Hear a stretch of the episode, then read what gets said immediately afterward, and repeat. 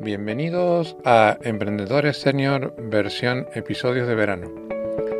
En estos episodios vamos a recordar a los mejores episodios de la segunda temporada de nuestro podcast. Empezamos con el episodio en el cual conocimos y aprendimos de Camino Villa, una influencer que con la edad que tiene, no vamos a decir exactamente cuánto, pero supera los 60, nos dio una lección de vida, de emprendimiento y de juventud. Bienvenidos a Emprendedores Senior, el podcast de Elefantes Solidarios. ¿Quién es Camino Villa? Bueno, qué difícil es definirse a uno mismo, ¿no? Pero bueno, profesionalmente está muy claro porque es toda mi trayectoria.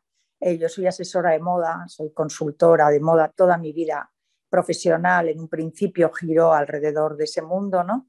Y, después ya, eh, bueno, eh, va relacionado con el mundo del arte, porque después, más tarde, estudié historia del arte y antigüedades, ya siendo, teniendo mis tres hijos, y hice un break en el trabajo y pude permitirme tres años de, de estudios, ¿no? Para después retomar y volver. Y cuando, bueno, cuando algo te apasiona, pues vuelves a ello. Eh, y después ya hay una segunda parte que, quizás es la que más os puede interesar, que es cuando bueno, la vida me va llevando a, reinventarme realmente, porque esa, eh, bueno, lo puedo contar, ¿no? Fue una enfermedad autoinmune la que me mantuvo en casa unos meses, eh, no podía salir, era reposo. Entonces, ahí fue un momento de, de, una crisis, ¿no? Una crisis importante personal yo sabía que iba a salir del tema, pero necesitaba hacer algo también con mi vida y se convirtió en una oportunidad. ¿eh? Esto, esto es un poco por donde, por donde yo puedo ver mi camino, ¿no? Cómo se fue, cómo las piezas iban encajando. Parece un puzzle o todas las piezas están deshechas y parece el caos. Resulta que puede ser tan motivador como, como volverlo a, a rehacer y con otro camino. Eh, bueno, ahí esa redundancia, la verdad que me vale, que, tú como camino optes a, elegir el camino que, más te, te, haga feliz. Eh, en, este, en estos últimos años, tú eh, has elegido comunicar por una red social que yo creo que es de las redes sociales que más ha, crecido, por lo menos en, en, Occidente, que es Instagram. ¿Por qué comenzaste con Instagram? Bueno, fue una, casualidad también, ¿no? Porque viéndome tan aburrida, tan desesperada, tan deseando hacer algo más que, ver series y leer, porque además me cansaba también leer, de todo te cansas, ¿no? Cuando estás eh, tan, tan quieta y tan obligada, ¿no? A parar. Eh, bueno, una sobrina mía muy joven, en aquel momento treinta y tantos años, y muy especialista en redes sociales y en marketing digital, me comentó que podía ser una buena idea para mí, que por qué no toda mi experiencia plasmarla en una red como Instagram. Yo no había escuchado nada, nada. Eh, era una perfecta, para mí eran era desconocidas las redes sociales. Es más, tenía incluso mucha prevención, ¿no? Le sigo teniendo mucho respeto. Creo que, que es eh, bueno, muy, muy importante saber que tú aprietas a un botón ¿no? y publicas, tú eres responsable de todo lo que cuentas, lo que publicas, por supuesto, de tus opiniones, pero, pero bueno, aún así vencí, vencí esa, esa reserva que yo tenía y probé. Y yo creo que, que, ahí estuvo la clave, ¿no? En decir, bueno, ¿y por qué no? ¿Por qué no? Si hay gente que lo hace y lo hace bien. Y, bueno, y empezamos a, montar, ella sabía mucho de fotografía, y yo intenté mm, contar un poco lo que podía ser la moda a través del arte, ¿no? Y el arte también plasmado en la moda. Esa fue la idea. Y entonces como yo tenía, bueno, pues un fondo de intemporales muy importante, un armario importante en el sentido de que era toda una vida, ¿no? Acumulando de cierta manera, pero piezas que yo amaba mucho, o sea, no, no comprar por comprar. Y también empecé a querer transmitir esto, ¿no? Que la moda es muy, eh, quiero decir, yo, estoy en contra de la compra por la compra y de la, y de la tendencia, absolutamente. Yo creo que, que todo lo que tú vas adquiriendo te tiene que producir, tiene que ser una compra emocional, ¿no? Y que se queda contigo, que va contigo una vida, que te cuenta historias, te, trae recuerdos. Y todo eso intenté eh, contarlo y me di un tiempo. Pensé, bueno, expongo mi vida y lo que sé y lo que quiero contar en una red, veo qué ocurre y si me va muy bien me quedo y si no, pues lo cierro y ya está, porque en el fondo yo buscaba también que esa pudiera ser una forma mía de trabajar en un futuro. Y ahí empecé y, bueno, y aquí estoy seis años después, utilizándolo a diario y con, contratos y con, bueno, y, he descubierto muchas cosas de mí que desconocía. O sea que se puede decir que, ha resultado bien. Es una historia que parece que va bien. ¿Puedo cometer un, desliz de, de, ser poco caballero y preguntarte tu edad? No, puedes perfectamente porque además lo cuento.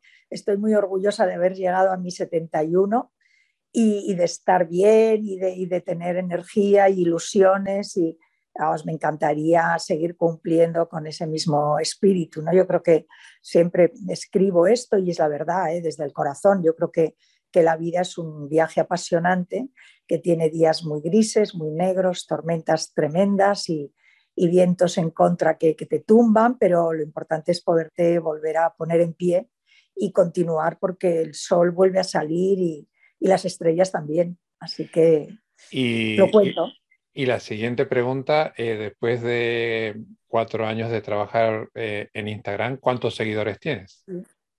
Bueno, pues mira, son 170 y algo, te diré, no puedo decir que no, que no me importe, porque los seguidores cuentan, importan, ¿no? Pero creo que, que, no tanto como eso, porque hubo en mi cuenta muy al principio una explosión, ¿no? Era como un poco un descubrimiento, era mucha, muy tendencia en aquel momento.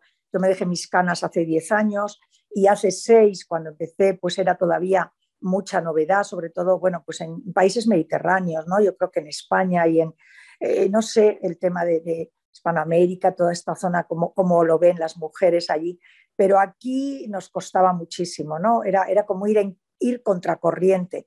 Todo eso hubo una, una, movilización y luego además yo publicaba mucho moda, moda, era muy fashion mi, mi cuenta y, y, sí me atrajo muchos seguidores de todas las edades.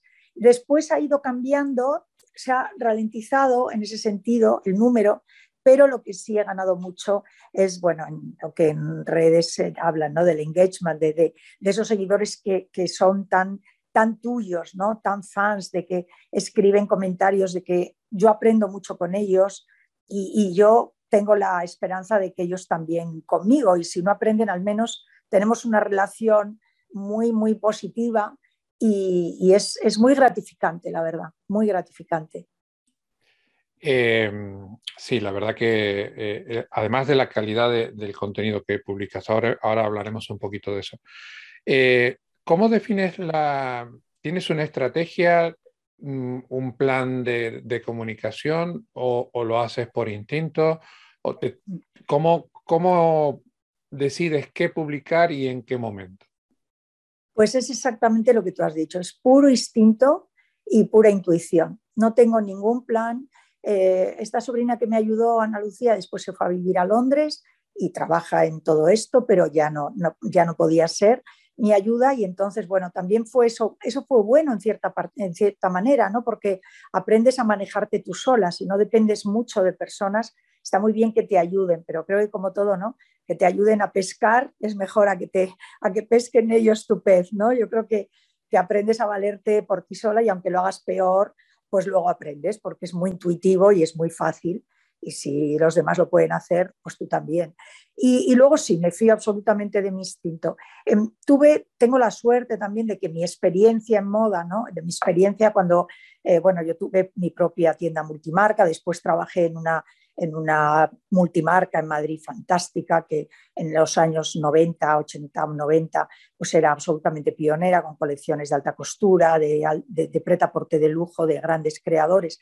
Y ahí yo me ocupé en gran parte de, de las fotos que salían en aquel momento en papel, eh, iba a los estudios de los fotógrafos. De alguna manera eso educó mucho mi ojo también, ¿no? A la hora de decidir qué fotografía reúne lo que yo quiero. Y después miro esa imagen y dejo que me inspire y cuento lo que quiero contar. Yo siempre digo que soy una periodista frustrada, no estudié periodismo, me habría encantado, y entonces ahora Instagram me, permite esto y es, es, maravilloso, ¿no? Porque soy mi propia editora y ahí va mi, mi texto, procuro darle contenido, ir mucho más allá de la apariencia de la foto, me gusta que sea atractiva y a quien no, ¿no? Y quien piense que a mi edad y que las personas mayores no, nos da igual nuestro aspecto, están muy equivocados. Nos encanta tener una buena imagen y ofrecer eso para nosotros y para los demás. Y eso lo cuido, eso lo cuido.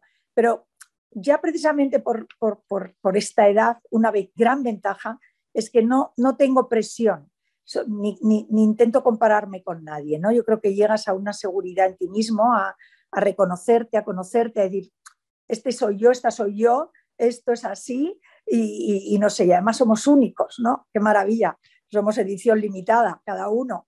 Y, ya está, y eso es lo que me, rijo así y, creo que, mis seguidores, las personas que lo ven, les llega, les, les llega eso, ¿no?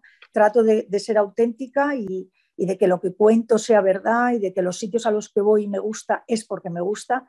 Los productos que, que, yo utilizo, en, en, unos casos, si hay contrato, procuro que también eso se sepa, pero siempre es, es con marcas con las que yo tengo un sentimiento de afinidad, de que son mis valores también, ¿no? Y que es cierto, yo utilizo eso, o sea, quiero, no me, no me he querido convertir en un mero anuncio de eh, eso es así, es un marketing y me voy. Eh, tengo relación con esas marcas, una relación personal y, y, eso, eso también se trasluce, yo creo, ¿no? en la cuenta. Eso es un denominador común de, la gente que tiene éxito a la hora de comunicar, que la autenticidad se nota. Tú puedes inventarte un personaje durante un tiempo, pero al final sale lo que tú eres. Y si eres auténtico desde el principio, eso, eso se nota. Y a nivel de, de las imágenes, has dicho que los textos los decides tú, pero a nivel de imágenes he visto también que haces algo de vídeo. ¿Tienes un equipo colaborador fijo o tiras de, gente del momento? ¿Cómo lo haces? Pues bueno, hay algunos que, se ve claramente que hay un equipo profesional, ¿no? Cuando detrás hay una campaña y entonces, bueno, pues hay, unas ciertas exigencias profesionales y de calidad tope, ¿no? Y entonces, bueno, eso se consigue siempre con un equipo bueno, profesional. Pero, bueno, todos sabemos que ahora con nuestros dispositivos, estos móviles estupendos, portátiles, que tienen unas cámaras estupendas, y a mí también me gusta la espontaneidad. Entonces, bueno, siempre tengo una hija cerca, una amiga, un alguien que, qué bonito aquí ahora, ¿no? Entonces, ese momento que quiero contar, aunque luego lo repose, no soy tanto de los stories en el momento, estoy aquí, contarlo, prefiero hacerlo un poco en diferido. A mí me gusta disfrutar ese momento, eh, captarlo en un segundo, pero dejar mi móvil aparte y, disfrutar en primera línea lo que estoy viviendo y contarlo después. Ahí sí se nota un poco que mi ritmo no es el de los veinteañeros o, estas eh, niñas estupendas, influencers que, están en las redes y que lo cuentan en el momento como está ocurriendo, tienen otro ritmo, pero yo lo hago así. Y en este momento que, verdaderamente estoy creciendo, estoy creciendo mucho, gracias además a este tipo de plataformas y de, congresos que se están creando ¿no? para, para los senior y para los silver, que además tengo la, fortuna de estar ahí, ha coincidido mi, ciclo vital, ¿no? y, me, están surgiendo oportunidades y colaboraciones muy enriquecedoras y, claro, tengo que poder eh, atenderlo bien, ¿no? Y quizá ahora me estoy planteando eh, ya una cierta ayuda, no un gran equipo, pero sí el tener a alguien que, me pueda enseñar más y que yo pueda también crecer en ese sentido y hacerlo, hacerlo mejor. ¿Eh? Estoy en ese momento. Pero hasta aquí, la verdad es que ha sido así. Incluso, bueno, eh, mi marido era un, gran apoyo para mí. Bueno, puedo hablar de ello, ha pasado un año y le perdí y verdaderamente era eh, un motor enorme, un apoyo y, la verdad que además era abogado, pero era un fotógrafo increíble y también fue una gran ayuda. Entonces, bueno, pero de momento lo, voy, lo voy resolviendo de esta forma, muy, muy espontáneo, muy natural y muy con las personas que tengo cerca. ¿Qué es lo bueno y lo malo de ser considerada influencer? los últimos años se te ha puesto eh, ese, e, ese, no sé, apelativo. Eh, ¿Y qué has, has, notado en la gente? ¿Qué tiene de bueno y qué tiene de malo que, que vaya con tu nombre y al lado ser influencer?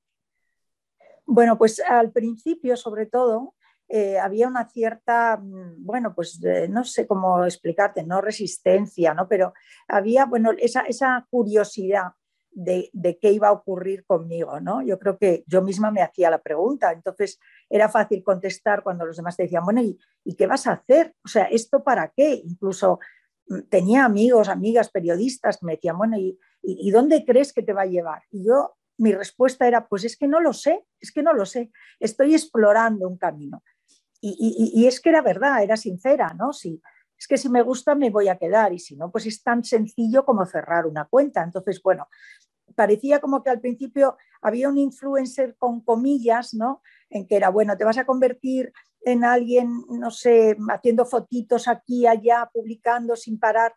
Pues no, no era, no era realmente mi intención. Entonces, eh, yo creo que eh, a partir de ahí, cuando ya quieres ser tú misma ¿no?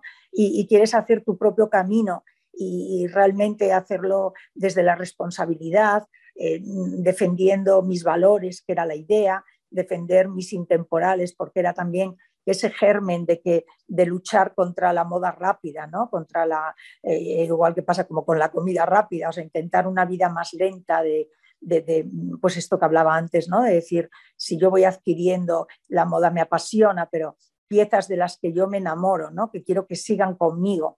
Eh, esa compra de responsable, ¿no? no de usar y tirar, que también para la gente joven creo que era un mensaje bonito, ¿no? de poco y bueno. Entonces, como todo eso iba en mi intención y en mi, como si dijéramos, era mi, mi hoja de ruta, pues es lo que he podido ir cumpliendo. Y eso es lo que me ha mantenido mm, en esos niveles de, audiencia y de comentarios y de que están ahí, de que entonces no me importa ya ese, apelativo, ¿no? Es bueno, influencer, que influyes, ¿no?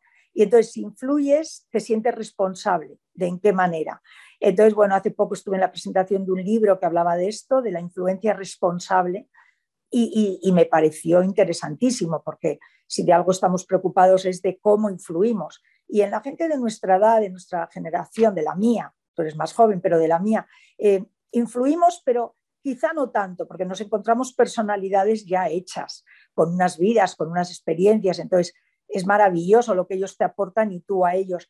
Pero con la gente joven, adolescentes, viendo casos ¿no? donde viven tan estresados, tan pendientes de los likes, de los comentarios, ahí es donde la influencia ¿no? Eh, debe, de, debe de preocuparnos más. E, ese es un sector que realmente sí me preocupa. Tengo nietos preadolescentes y que, realmente sí me preocupa que, tomen como ejemplo pues, a youtubers, a tal, bueno, que, realmente no es lo que a mí más me gustaría. Creo que, hay que seguir educando en ese sentido. Pero si ser influencer es en el, en el buen camino, ¿no? De, compartir lo que sabes y de aprender también de los demás, de todo lo que, de lo que cuentan y de, lo, y de sus experiencias, pues bienvenido sea, bienvenida sea el título. ¿eh? Encantada. ¿Por qué crees que tienen más éxito las mujeres que los hombres a partir de una determinada edad de ser senior a la hora de comunicar en el sector en el que tú comunicas, en el arte y en la moda? O sea, eh, eso es así, o sea, es, algo que está contrastado, el, que, tengamos más éxito. Por lo menos, por lo menos a la hora de, claro, es que hay, tanta información en Internet, eh, a, la hora de, ser un poquito más notable, a la hora de tener un poquito más de, relevancia, eh, por lo menos la sensación que yo tengo es que eh, las mujeres comunican mejor y comunican mm. de una forma un poco más natural. Por eso va el éxito. Tienes, luego tenemos otros sectores como son el tema del emprendimiento o el tema de los negocios o el tema de, grandes profesionales que siguen ah. eh, hablando de, lo que saben hacer. Pero en el sector de la moda y el sector del arte, creo que las mujeres eh, tienen más éxito, por lo menos es la sensación que yo tengo. No sé si tú la tienes también. Bueno, yo creo que quizá tenga que ver, hablas de, cómo lo comunicamos. A mí me parece que, ahí las mujeres sí estamos más, más libres en el sentido de expresar mucho más, estamos más acostumbradas a expresar nuestras emociones. Eh, yo creo que eso tiene mucho que ver con la, con la carga em, de educación, ¿no? la, la, presión esta de, de, hombres y mujeres, la diferencia de la educación que, precisamente son estereotipos que yo creo que tendríamos que, derribar sobre todo porque yo he tenido hijas y un hijo y tengo nietos y nieta. Y creo que, esa herencia mm, de los hombres, de eh, los hombres no lloran o los hombres no expresan, o, eh, a mí me parece que eso son unas cadenas. Yo creo que son cadenas para el hombre, verdaderamente. Por eso yo creo que muchas veces cuando mm, yo soy feminista de corazón, pero soy feminista incluyendo a, todos los hombres de mi vida, que, ha, sido una, ha sido siempre maravilloso, ¿no? creo que es una, eh, esa comunicación no debe de, romperse nunca y esa colaboración.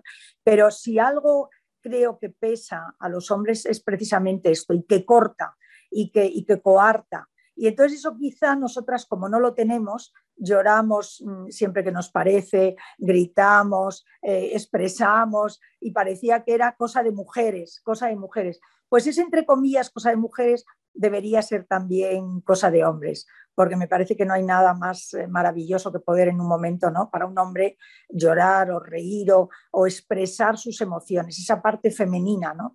Igual que nosotros tenemos esa parte masculina que parece que tampoco podemos mm, eh, enseñar. Ahora vamos liberándonos también. O sea, yo creo que hay cadenas en los dos lados que hay que empezar a soltar, estereotipos y límites que están ahí, que alguien escribió en algún momento y que, y que, y que debemos liberarnos de eso, ¿no? Debemos de volar, debemos de volar sobre eso. Entonces, de moda, de, de, todo, ¿no? Yo creo que la, los chicos jóvenes está, estamos en un cambio generacional como el que se produjo en los años 60. Eh, los chicos jóvenes están eh, quitando esas líneas rojas que nosotros por ahí la teníamos muy, muy exteriorizadas, interiorizadas, que por ahí ya son límites absurdos y, de preconceptos que, ahora los chicos, por suerte, los están quitando.